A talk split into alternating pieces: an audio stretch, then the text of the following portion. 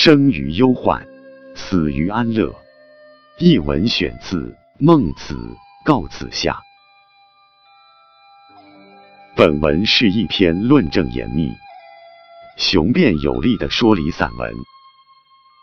作者先列举六位经过贫困、挫折的磨练而终于担当大任的人的事例，证明忧患可以激励人奋发有为，磨难可以促使人有新成就。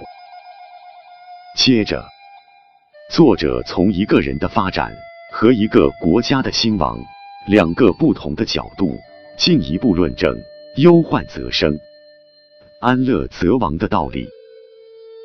最后水到渠成，得出生于忧患而死于安乐的结论。全文采用列举历史事例和讲道理相结合的写法，逐层推论。使文章紧凑，论证缜密。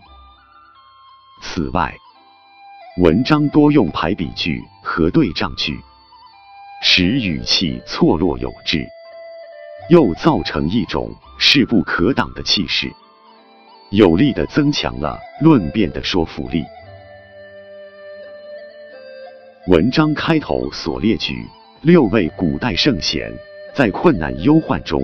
崛起的事例，证明了天将降大任于斯人也，必先苦其心志，劳其筋骨，饿其体肤，空乏其身，行拂乱其所为，所以动心忍性，增益其所不能。这一著名论断，这个推理过程属于逻辑学上的。归纳推理，即由前面六个特殊的事例，归纳出后面带普通意义的结论，又通过后面的结论，说明了前面六个人物所以成功的原因。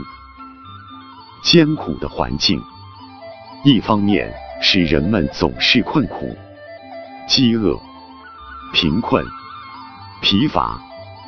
忧虑不如人意，但另一方面，也正是这些困难，坚定、振奋了人们的意志，使人们在不断克服困难、求得生存的过程中，增加了聪明才干。然而，道理在此还没有说完，上面只谈到在人与客观环境。这一对矛盾中，客观环境对人的触动，反过来，针对人的主观世界，对此又是怎样做出反应？孟子接着指出：人恒过，然后能改；困于心，恒于虑，而后作；争于色，发于声。而后喻客观环境的困难和自身判断的失误，造成人在改造客观的过程中的错误，而他也就在不断克服困难的过程中积累了经验教训，从而达到能改的境界。这个能，从语义上讲，不仅体现了人的愿望。决心也体现了人的能力。他因为自身所遭遇的困难而忧虑、痛苦、困惑，造成内心的压抑，而他也就在不断冲破这些心理压抑的尝试中，活跃了自己的思维，激发了自己的创造力。更重要的一点。人是有感情的，又是社会性的。他有痛苦，有忧虑，想发奋，想创造，必然表现在形色上，吐发在言辞中，期望得到理解与同情，启发与帮助。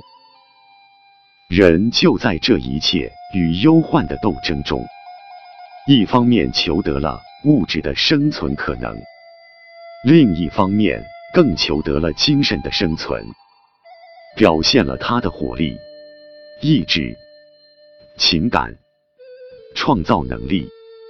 一句话，表现了他生的价值。这就是生于忧患。死于安乐的全部含义。尤其值得注意的是，生于忧患，死于安乐这一命题的明确提出，对孟子而言，也许只是为了给人以政治道德上的启迪，但作为一条具有普遍意义的人生哲理，其影响绝不仅仅。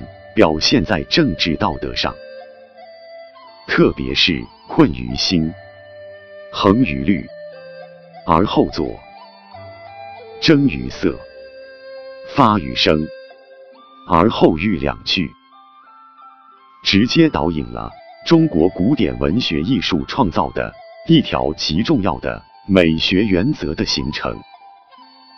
这就是发愤抒情这一美学创作原则。这亦是千百年来孟子此篇所以脍炙人口的原因。